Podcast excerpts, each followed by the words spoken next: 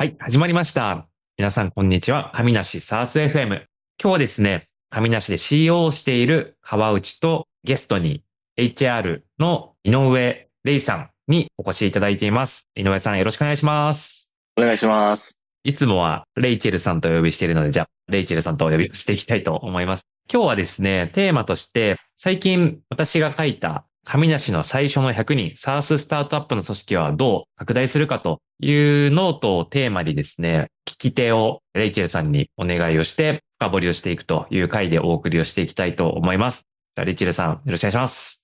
まずですね、反響についても軽く触れてみたいなと思うんですけども、現在、今収録日時点で225の月をもらっていたりですとか、あと、ゆきさんの X の投稿に対するなんかリポストとか引用ポストも結構多く見られたなと思ってまして、なんか参考になって面白かったみたいな全体的な関数だったりとか、あとは体制作りとかロールの設置についてはなんか分かりみが深いみたいな共感の言葉とか結構見られたなっていうのと、HR とかデザイナーに対する早期投資みたいな特徴を捉えて結構言及してくださってる方、まあそうして皆さんポジティブにリアクションいただいたなと思うので、触れている部分の深掘りだったり、触れてない部分とかも含めてなんかいろいろと聞いていきたいなと思っております。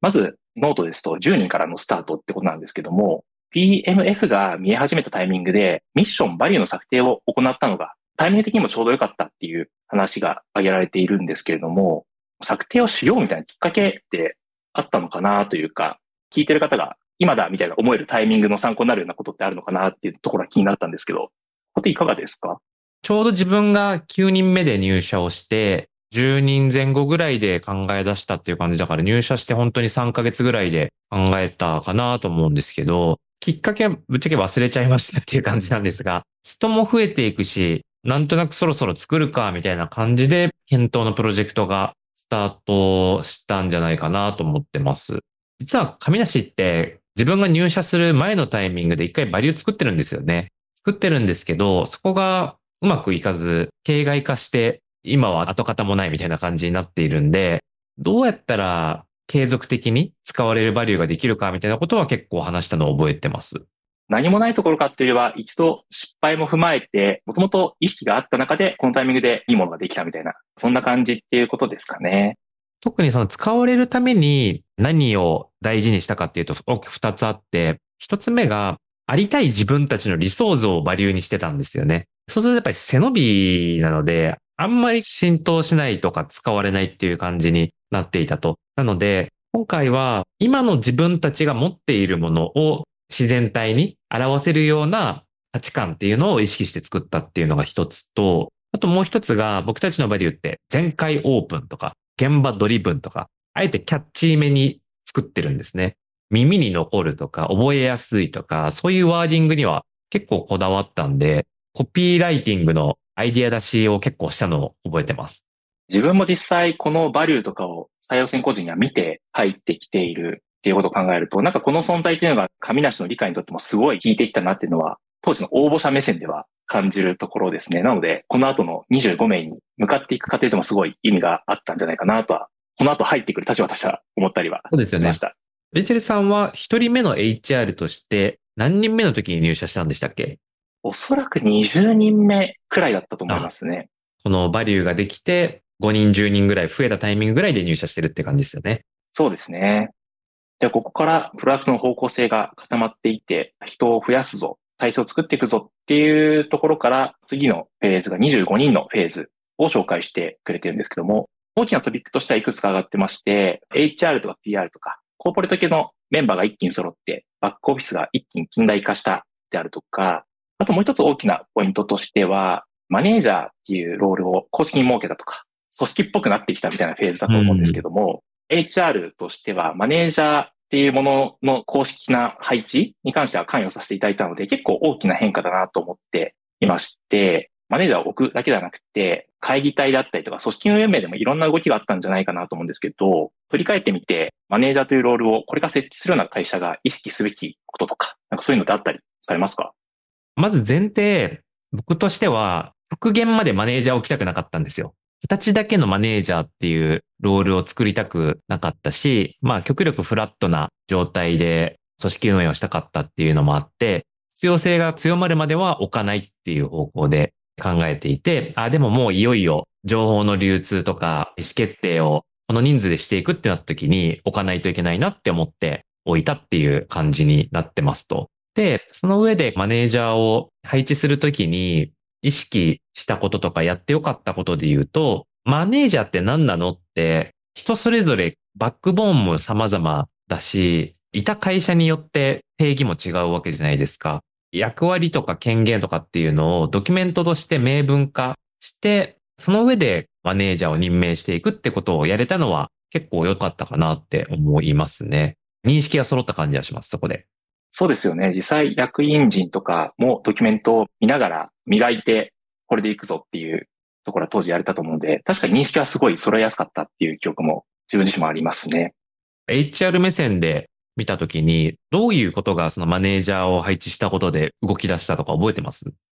実態としてもリーダーシップをやっぱ発揮してくれている人が、なんとなくそういう人みたいなところからしっかりと役割意識を持ったのと、適切な権限とか裁量をしっかりと持ってもらえるっていうのがなんか公式にそういうお約束事として整備できたのが、迷いだったりとか、自分がどこまでやっていいんだろうみたいな、そういう感情を消してなんかスピード感も上げられたんじゃないかなとは思いますね。うん、事実上のみたいなのがあって、実際にマネージャーとなっていくっていうプロセスは、なんかある意味健全なのかもとは思いました。マネージャーを置くと決めたはいいけど、ここの部門どうしようみたいな、なんかそんな迷いというか、当時一切なかったっていう記憶があるので、おっしゃる通りだと思いますね。うん、人事評価の制度入れたのも、このタイミングとセットでしたっけ？ほぼ同時ですね。やや早いんですけれども、結局その足元、現場で見てくれて、目標設定してくれてっていうマネージャーがいることによって、一気に整備していけたっていうところはありますね。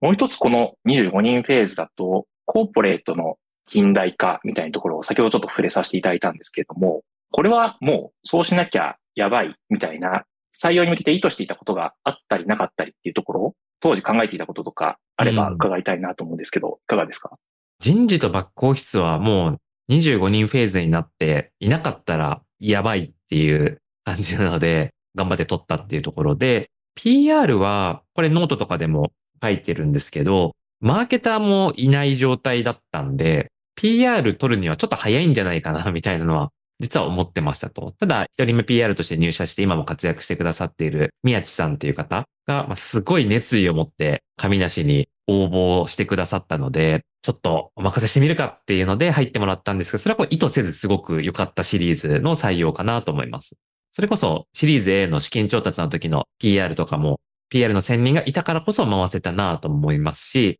採用候補を初期からドライブさせるみたいなところも、やっぱり専任がいたからこそできたのかなとは思うので、そこは良かったですね。採用候補に至っては、未だに社外の方から褒めていただいたり、真似してますって言っていただくことが多いので、まさにこのタイミングから文化として作っていっていただけたのは、今まで積み上がってる資産だなと思いますね。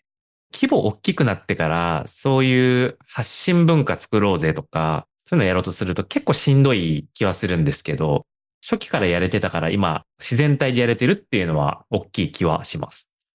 ではですね、52フェーズの話も聞いていきたいなと思うんですけれども、ここでのポイントとしては、特にビジネスサイドの人がぐっと増えているフェーズですね。ここで結構ビジネスオペレーションの再現性の重要さみたいなところを挙げていただいているんですけれども、具体的にもう少し伺ってみたいなと思うんですけれども、どういう状態を理想としていて、なんかそこに対して結構頑張っていったのかみたいなところっていかがですか、社員数が10人ぐらいの時ってまだ PMF 探してて、で、25名ぐらいになって、顧客数も伸びるし、実際にご利用いただいているお客様の成功みたいなところも再現性を持って作れてきたっていう中で、じゃあいざスケールしに行くぞっていう感じで特にセールスの人員とかを踏み出したのが25から50名のタイミングですね。結構一気に増やしたんですよ。でやっぱり、オンボーディングのプロセスもそこまで今ほど充実はしていなかったというのもあって、一人当たりの生産性っていうのがなかなか上がっていかないっていうのが課題としてあったんですよね。なので、そこをどう一人当たりの生産性上げていけるかみたいなところとか、オンボーディングの戦力化の早期化をどうやって実現するかっていうのは、当時いろいろ工夫しながらやってました。具体的に言うと、こう、セールスのチームで、セールスブックみたいなものを作って、知識とか、プロセスを体系化して、みんなにそれを一回型として覚えてもらうみたいなことをやったりとか、カスタマーサクセスのチームでも、オンボーディングのプロセスを言語化して、ツールとかも用意して、その後に一回やってみてもらえたら、成功体験が積めるよみたいなことをやったりとかですね。そういうことをやってたと思います。ブログにも掲載していただいている図を見ると、セールス CS ともに倍増以上しているという状況なので、組織の半分新人みたいな状況だと思うので、はい、ここら辺は重要になってきてましたよね、ここは。生産性をよく見てた気がします。一人当たりの ARR みたいなものももちろんですけど、一人当たりの商談件数がどうなんだっけとか、そういうところまで結構ドリルダウンしながら、採用のペースと事業の状況っていうのがちゃんとリンクしてるのかっていうのは結構見てました。当時自分も採用関わらせていただきましたけど、セールスのマネージャーとユッケさんと3人で結構チューニングしながら、採用方針にまで結構フィードバックしたりとか、足並みを揃えていってたっていうのをすごい覚えてます。一気に採用人数を増やそうとすると、いろんなチャレンジをしながら採用をしていくことも増えるんですよね。例えば、こういう領域未経験の人って、実はバリューが出るんじゃないかみたいな仮説を持って採用してみるとか、いろんな仮説を持って採用していくっていうことをやっていくんですけど、それをしっかり振り返りながら採用の要件とかペルソナにフィードバックをしていくっていうのも結構やってた記憶があります。我々の場合は特にノンデスクワーカーの業界出身者の人ってどうなんだろうみたいな議論もあったりしたのはすごい覚えてますね。 SaaS の経験豊富で、まあ、例えば外資で10年、20年セールスしてやってましたみたいな人なのか、それとも意外とすごい unlearning ができて、素直でポテンシャルの高い若手の方が伸びしろを見るといいのかとかですね。なんかそういうのも結構見ながらやってた気がしますね。そうですね。まあ今もですけど、日々議論したりとか、それこそ振り返りながら、ここは採用本当にこだわったやつだなっていう記憶があります。うん、うん。なんかここで PDCA しっかり回せるかどうかって重要な気がしまして、今話しながら人を増やすフェーズで実際入ってからどうかっていうのを現場のマネージャーと対話しながら HR に跳ね返していくみたいなことは重要な気がします。まあ、採用の話もありましたけれども、このオンボーディングの仕組みとか、あるいはその採用みたいなところで、まあ、うまくいくというか、実際つまずかずに乗り越えるにあたって、なんかその他にここが結構重要だったかなとか、ポイントだったかなみたいなところってなんか思い当たるものあったりされます？か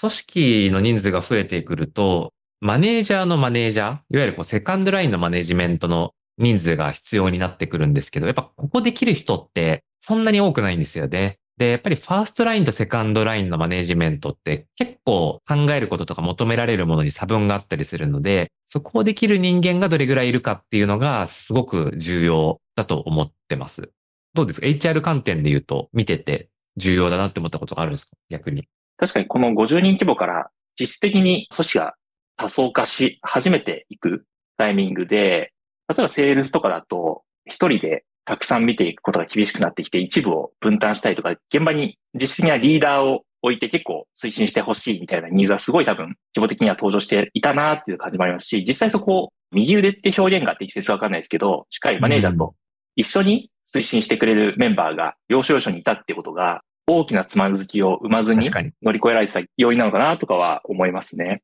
部門長とか、セカンドラインのマネジメントとか、そういう人たちの直下ぐらいでリーダーシップを発揮してくれる人がいるかどうかってめっちゃ大きいなって今話聞いて思いました。部門長クラスの人って割とその未来の仕事もやんないといけなかったりするんですけど、とはいえ足元の数値もすごい重要じゃないですか。だからそこにこうマインドシェアを取られすぎるとなかなか本来やるべきところができないみたいなところもあったりするんで、なんかそこをしっかり支えてくれる人材はすごい大きかったですね。マネージャー、すごく求められるものが多い中で、スーパーマンを求めてしまいがちなんですけども、脇に支えてくれる人が一人いるだけでだいぶ違うなっていうのはなんか見ていてもすごい思いますね。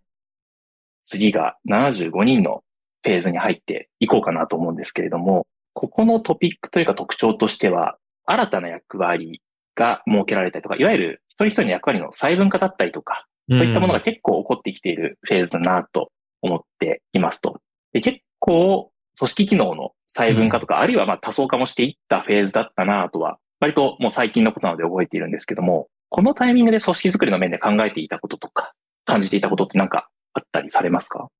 チームの数が増えてくるので、まあ、細分化っていうのもありますし、その階層が増えるっていうのもあるんで、ミドルマネジメントがめちゃめちゃ不足してくる。そして、兼務兼務兼務兼務みたいな人が増えてくるみたいな スタートアップあるあるだと思うんですけど、なんかそういう課題はやっぱり分かりやすくありますよね。なんで、HR チームの誰かがノートで発信してた気がしますけれども、ミドルマネジメントの育成とか強化っていうのを目的にした研修をこのあたりから始めたりとかですね、そういうのもやり始めてたかなって思います。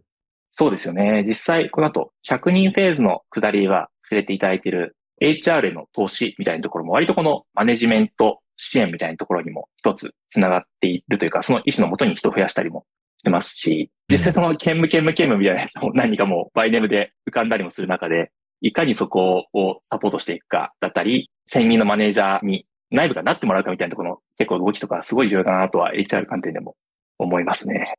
階層が増えると、どうしてももう物理的にしょうがないと思うんですけど、経営と現場メンバーとの距離って開いていきますと、そうするとこう情報の流通の課題っていうのがどうしても出てくるから、フェーズごとにこのやり方って本当に毎回チューニングしないといけないんだなっていうのは思いましたし、めっちゃ大変やなって思います。全社ミーティングみたいなのを一つとっても、頻度だったり、トピックだったり、長さだったりを結構 PDC で回して、結構どんどん変えながらやってますよね。朝会のスタイルとか、めちゃめちゃ変わってる気がします。あとは、その距離感みたいなところは、やっぱり宿命かなと思う中で、結構経営としても、経営レターみたいなものを辛くやってみようとか、いろいろ取り組みをやっては試し、修正しみたいなことは 結構いろいろやってますよね。ずっと変わっていくんで、都度適用していかないといけないのかなとは思います。一旦施策を作り上げて安心する間もなくアップデートが始まるみたいなものはなんかかなり経験していますね。HR としてリチルさんはそういったコミュニケーションとかカルチャー浸透みたいなところを担当してやっていただいていると思うんですけど、組織コミュニケーションの変遷とか難しさみたいなテーマで、75人、100人ぐらいの時に感じた問題とか難しさってありますか？現在進行形でもありますけど、発信してる側と受け取ってる側で認識がずれるというか、1と2度言ったから伝わってるよねっていうのと、5回目ぐらいで聞いてやっと記憶に残るみたいなところのギャップをいかになんか HR としては察知して上に行くかみたいなところとかは、すごいアンテナを立てとかなきゃいけないというか、敏感になっておかなきゃいけないんだろうなっていうのは、すごい感じますね。そこら辺を施策だったりとかコミュニケーションの機会にしっかり落としていくっていうところは、HR としてもかなり重要だなと思うし、実際メッセージングされたと思っていても、伝わっていないっていうシチュエーションとか結構見たりしてきたので、やっぱりしつこいぐらいにやってちょうどいいんだなっていうのは感じますね。同じことを繰り返し言うのが重要って昔から聞いたことはありますけど、本当にそうなんだなっていうのは思います。一回メッセージ実況したからもう OK みたいなのは、ね、次これ言うんでしょって突っ込まれるぐらいのレベルで言っていってちょうどいいんだろうなってのは結構思いながら施策の設計とかしたいなっていうのはコミュニケーションにおいては思いますね。ちなみにそれってなんでそうなると思います？なんか答えを知ってるような顔してますけど、聞いてもいいですか？仮説なんですけど、コミュニケーションって、マスに対するコミュニケーションと、ワントゥーワンのコミュニケーションっていう二つがあると思ってて、例えば、自チームに対するコミュニケーションだったら、まあ、チームメンバーが仮に10人いたとして、10人に対して発信するじゃないですか。で、その後、個人の状況とか志向性とかによって受け取り方とかが違うし、伝えるべきメッセージもちょっと違うんで、全体に伝えたことをチューニングして one to one コミュニケーションで、より自分ごととして伝えるとか、あなたの場合だったらこれってこう解釈するんだよっていうのを伝えれるじゃないですか。それが多層化していくと、K がマスの発信をしますと。で、 one to one のコミュニケーションをするのって、さらに階層が深くなると、マスの情報も遠い人がその解釈を落としていかないといけないじゃないですか、各メンバーに対して。それって結構難しいじゃないかな、みたいなことは思ってて。まさにマネージャーがそこの翻訳者になったり、うん、それこそ部門のシチュエーションとか文脈にうまく絡めながら、経営の発信を、まあ、翻訳というか肉付けして、よりイメージしやすい形でメンバーに伝えていくっていう、そういうことが逆に抜けてるといくらマスの発信だけやっても限界があるのかなって今ちょっと伺って思いましたね。そうですね。マネージャーがいかに経営視点を理解して翻訳できるかっていうのが本当に重要なんだろうなっていうのは思います。100名フェーズの話ではまさに HRBP っていう、まあ、人事のマネージャー支援のロールを置くみたいな話があるんですけれども、いろいろな人事施策とか経営課題を解決しようとすると、ことごとくマネージャーがラストワンマイルになることが多くてですね、まあ今の話もまさにそうだと思うんですけど、まあここら辺は HR としても注力し続けたいなとは思いますね。いくらいい制度作ったり、いいミッションを作っても、地上戦でちゃんとマネジメントが翻訳して伝えないと、ラストワンマイルは埋まらないみたいな問題はあるから、まずそこをちゃんとやろうって話ですよね。マネジメント支援のプログラムってすごいものができてると思ってて、このフェーズでこんな充実してんのってびっくりするぐらい、すごいちゃんとやってるなって横で見てます。もう100名フェーズの話に入っていこうかと思うんですけど、まさに HRBP を置いたりとか、あとはノートでは触れられてませんけど、HR 責任者の方にも入っていただいたりと、頭数だけじゃない馬力の強さみたいなところも一気に上がってる中で、HR の中でも共通して、やっぱマネージャーが本丸だみたいな意識が強い、あったので、ね、なんだここに集中投下するんだくらいの気持ちで支援プログラムとかっていうのは組んだし、まあ今もなお施策を取り続けてるっていうところはありますね。よくあるアンチパターンで、マネージャーしんどいからやりたくないみたいな。そういう組織もあると思うんですけど、マネージャーやるのが楽しいとか、やることですごく成長につながるっていう風になってる組織ってすごい強いと思うんですよね。それを目指していきたいですね。なんか、神梨に来たらマネージャーとしてめちゃめちゃ成長できるみたいな。それをできる兆しというか、気配を感じているので、ぜひ名を轟かせるぐらいのマネージャーが好きになりたいですね。ノートで言うと最後の章ですかね。100名を超えた後っていうところなんですけども、ここにも触れていきたいなと思います。で、ノートでは割と事業構造だったり、まあ、事業の構造を踏まえた組織の構造っていうところには触れられていて、うん、まあ、特にビジネスサイドの組織構造みたいなところには触れられているんですけれども、この部分について、なんか意識されていたこととか、まあ今イメージされているところとかってなんかあったりされますか、既存事業がある程度 PMF してグロースフェーズにあるっていう中で、さらにエクゼキューションのレベルを上げていくっていうことが一つと、あともう一つはマルチプロダクト化を進めているので、その中で組織構造をどういう形にしていくかっていう、この二つが背景で今組織をいろいろ変えていこうかなっていうことを考えていますと。既存の事業っていうと、規模別のセグメント体制に変えていく予定で、これまでってビジネス組織を束ねる本部っていうのがあって、その下に、いわゆるマーケティングからカスタマーサクセスまでの SARS のビジネスサイドっていうのがぶら下がっているような形だったんですけれども、それをエンタープライズ、ミッドマーケット、SMB っていう規模別の組織に分けて、各規模別の組織の下にインサイドセールスとかセールスとかっていうビジネスのファンクションがぶら下がるっていう感じにしようかなって思ってます。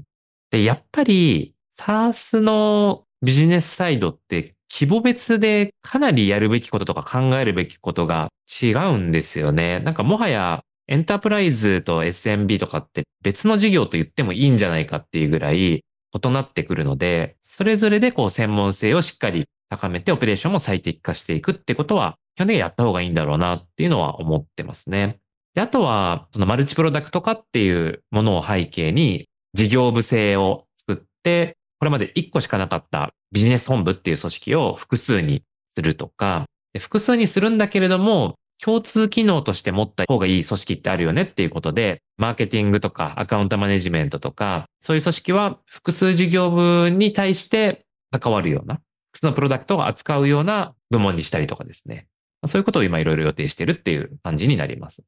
もしかしたら疑問持たれるかもしれないなと思ったところの一つ、よく正反一体というか、プロダクト組織がビジネスサイドだけじゃなくて、デザインとかエンジニアリングももう全部一つの事業部になってるっていう組織形態の会社もあると思うんですけども、そうしていない背景とか、プロダクトがこうみたいな方針とかっていうのはどうなんでしょうか、今のところ、プロダクトとかデザイン組織も含めて事業部で分けるみたいなことは考えてないですね。なぜかというと、まあ、神梨って、まずサービスチームっていうものがあって、サービスチームの中にプロダクトマネジメント、エンジニアリング、プロダクトデザインっていう、プロダクト開発に関わる人たちがいますと。で、各エンジニアっていう職の、デザイナーっていう職の、それぞれのマネジメントが職のごとに存在しているっていう感じになっていて、まあ、人事評価とかはそこで基本やってるっていうところですね。一方で、プロダクトとか、まあ、プロジェクトの縦の単位で、バーチャル組織っていうのを作っているので、そこでは、プロダクトマネジメントから、ビジネスサイドから、エンジニアリングから、そのプロダクトとかその事業に関わる各機能がひとまとまりになってるっていうところだったりしていて、実業務は実際そのバーチャル組織をベースに運営していることが多かったりするんで、そういうマトリックス型の組織構造の中でうまくやれてるかなっていうのは思ったりはしてます。最後に実際ノート書かれてみてとか、改めて、まあ、この場で話してみて、気づいたこととか、改めて思ったこととかあれば、感想に代えて、ウィックさんからいただきたいなと思うんですけど、いかがですか？レイチェルさん先にいかがですか？僕はこの数十分で、自分は25名フェーズからですなんか追体験したかのような、はい、自分としてもすごいいい振り返り。まあ、自分の場合は読みながらですけど、結果としてすごい大きく軌道修正したというよりは、小さく修正しながら、順調というとすごいなんかポジティブすぎるかもしれないですけど、つどつど軌道修正して、しっかりと前に向かって組織成長できているんだなっていうと、なんか再認識できたっていう感覚はありますね。